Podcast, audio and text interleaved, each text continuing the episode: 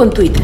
Yo te pongo en contexto. Twitter ha pasado por unas cuantas semanas difíciles desde el momento que Elon Musk, el reciente presidente de la compañía, la comprara por 44 mil millones de dólares el pasado 27 de octubre. Ahora se anunció que las oficinas de la compañía cerrarán temporalmente.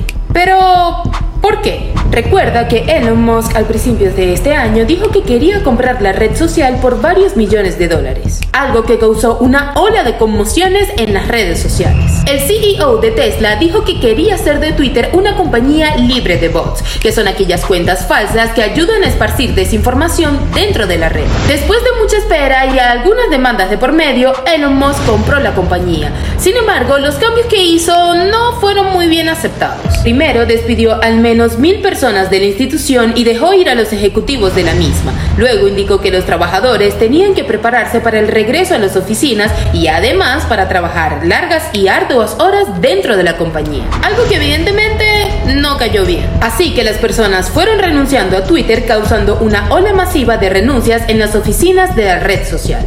Un testigo le dijo a la BBC que probablemente queden al menos 2.000 empleados dentro de la compañía. Y Twitter contaba con 7.500 empleados, así que saquen la vuelta. Otra de las preocupaciones es que Musk cambió por completo el proceso de verificación, causando un gran revuelo dentro de la red social. El empresario creó Twitter Blue Verified, una opción para aquellas personas que quisieran estar verificadas en Twitter. Básicamente era una suscripción mensual de 8 dólares que debías pagar para que tu cuenta se mantuviese verificada.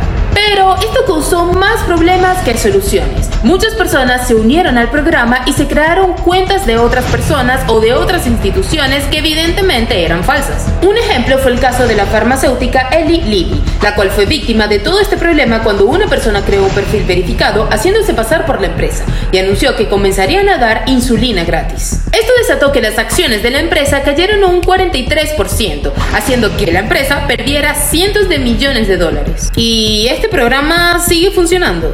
Por ahora no, Twitter lo pausó, sin embargo se espera que tengan una nueva fecha de relanzamiento. Hasta el momento Twitter sigue en pie y Elon Musk ha asegurado que Twitter sigue vivo a través de sus redes sociales. Pero muchas personas temen que esta nueva directiva cambie el corazón y el alma de lo que hace Twitter, Twitter, una de las redes sociales más utilizadas en el mundo. Así que tú, ¿qué opinas? ¿Piensas que Twitter ya murió o piensas que todavía sigue vivo?